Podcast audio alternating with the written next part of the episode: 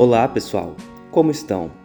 Estamos encerrando neste mês a campanha Outubro Rosa, com foco na conscientização, tendo como objetivo principal alertar as mulheres e a sociedade sobre a importância da prevenção e do diagnóstico precoce do câncer de mama e, mais recentemente, sobre o câncer do colo de útero.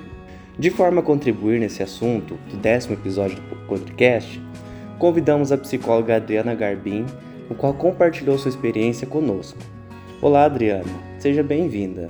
Olá, meu nome é Adriana Aparecida Garbim, sou psicóloga clínica e forense, formada já há 15 anos e no ano passado recebi uh, o diagnóstico de câncer de mama. Adriana, o que é a campanha Outubro Rosa e a quem se destina? É muito útil entender que a campanha é, do Outubro Rosa é uma campanha que visa a prevenção e também o combate do câncer de mama e é destinado, é, em sua maioria, às mulheres, embora o câncer de mama também possa acometer os homens, mas uma, uma quantia bem mais reduzida.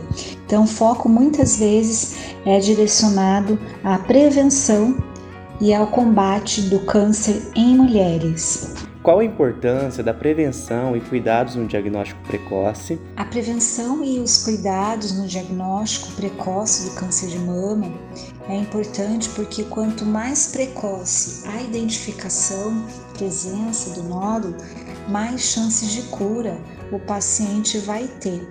Né? Então, isso facilita quanto, inclusive, as conduções de tratamento que esse paciente vai ser submetido, seja quimioterapia, seja uh, a presença de cirurgia, radioterapia, enfim, é, o quanto antes ele souber, isso também interfere é, no protocolo que vai ser utilizado com ele, bem como nas chances de cura. Adriana, poderia nos contar sobre como foi a sua experiência? Bom, então como que eu descobri que algo não estava muito adequado?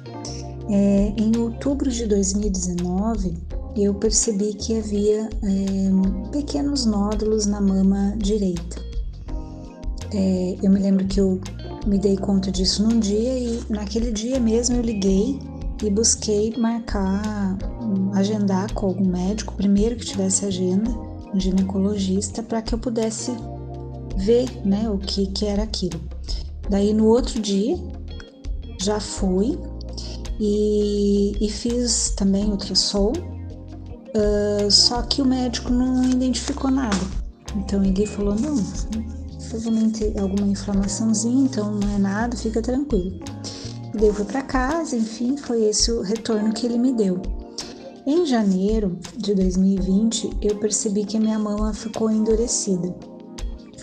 E daí eu retornei neste mesmo né, é, médico e, e, ele avaliou de novo. Ele falou assim: não, é só uma inflamação mesmo, então pode ficar tranquila. Então me pediu para que eu pudesse ficar tranquila pela segunda vez. E mas só que eu fiquei inquieta com aquilo. Aquilo estava me, me deixando né, preocupada e eu por conta busquei um, um mastologista e daí fui lá, fiz a consulta com esse profissional da mastologia que me pediu uma mamografia. E quando eu fui fazer a mamografia, ali no exame, quem estava fazendo pediu para repetir o exame.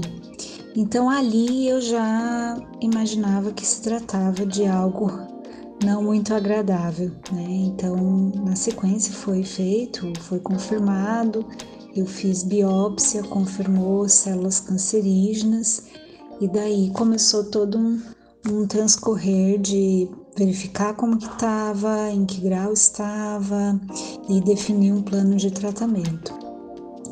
Essa primeira semana, eu confesso que de todo o processo de tratamento foi a mais difícil porque é, receber o diagnóstico, é, que inclusive eu acabei né, recebendo o médico, esse médico que fez a, né, a pulsão, pediu para que eu retornasse para ele logo que saísse o exame e ele me, me confirmou isso por telefone, né? Então É, foi bem difícil receber essa informação por telefone, mas e a primeira semana foi um pouco mais difícil porque não tinha um direcionamento, tá? Como está, em, em, que, em que grau está, tá em metástase ou não.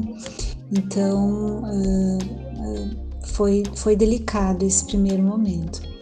A partir do momento em que os exames foram feitos, foram, né, já tinha um esclarecimento mais do que se tratava, essa ansiedade inicial ela, ela foi, é, foi cedendo espaço a uma possibilidade. Vou lá, vou encarar e vou fazer o meu melhor.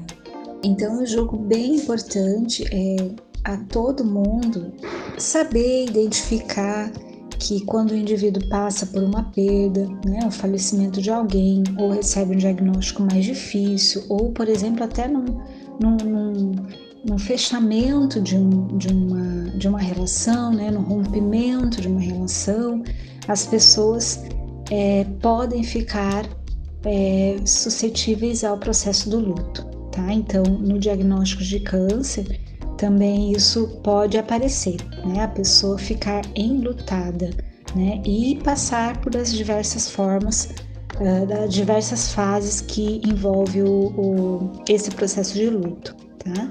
E compreender. Ter a compreensão vai fazer com que eu consiga me amparar quando um sentimento de maior ansiedade aparecer, um sentimento uh, de desesperança, né, um pensamento de desesperança surgir. Então, ter essa clareza me auxilia a melhor gerenciar todo esse processo que vai ser o tratamento, que vai ser essa fase inicial, né, de não não ter clareza muito do que se trata, tudo isso me auxilia. Qual a importância da saúde mental para a campanha? É muito importante dar foco à saúde mental quando se trata de um diagnóstico dessa magnitude, né? Então, muito se pensa assim, qual que é o protocolo? É quimioterapia, radioterapia, hormonoterapia? Isso é fundamental. Não vou diminuir é, a presença e, e, e o foco em atenção a esse protocolo, mas a gente não pode descuidar também da saúde mental desse indivíduo que estará passando por esse processo de tratamento. Tá? Porque uh, se foi um indivíduo que antes do diagnóstico apresentou um quadro mais depressivo, ele pode vir a ter uma tendência maior com o recebimento desse diagnóstico a vir a desenvolver esse quadro novamente.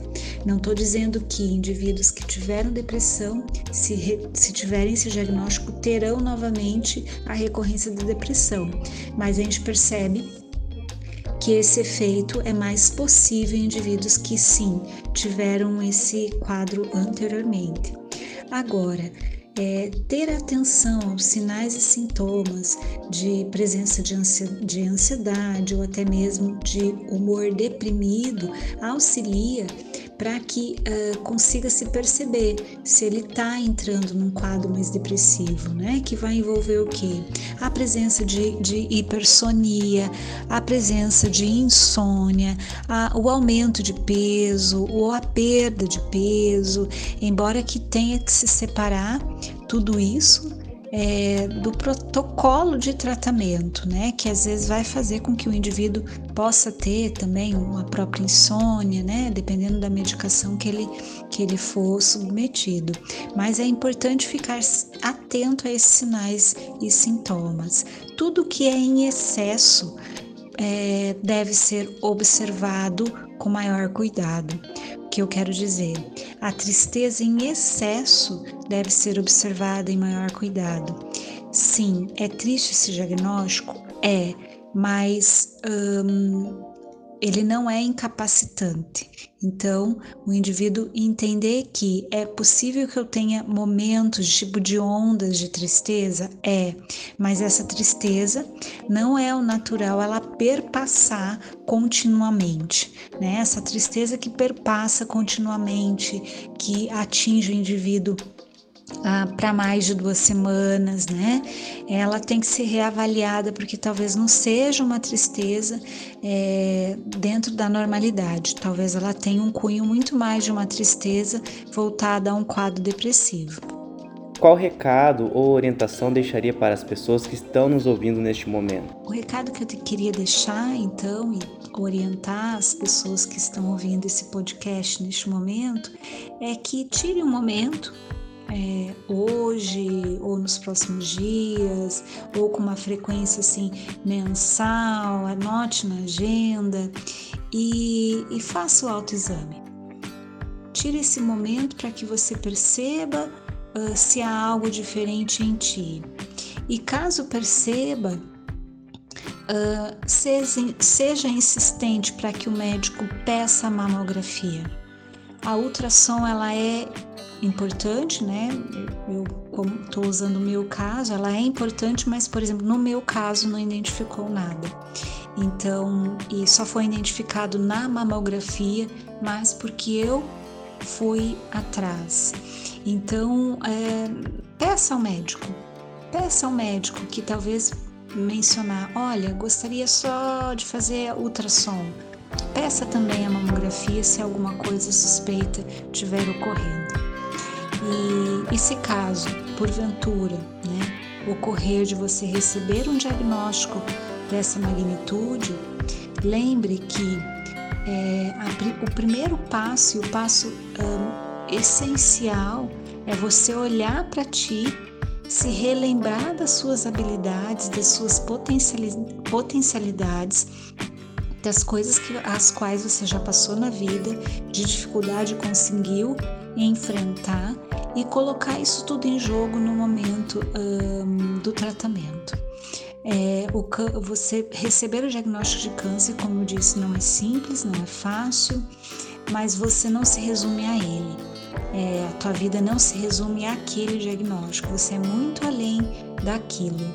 E, e nesses momentos você tem, você tem que, você deve e é importante, valioso e precioso você se relembrar é, quem você é.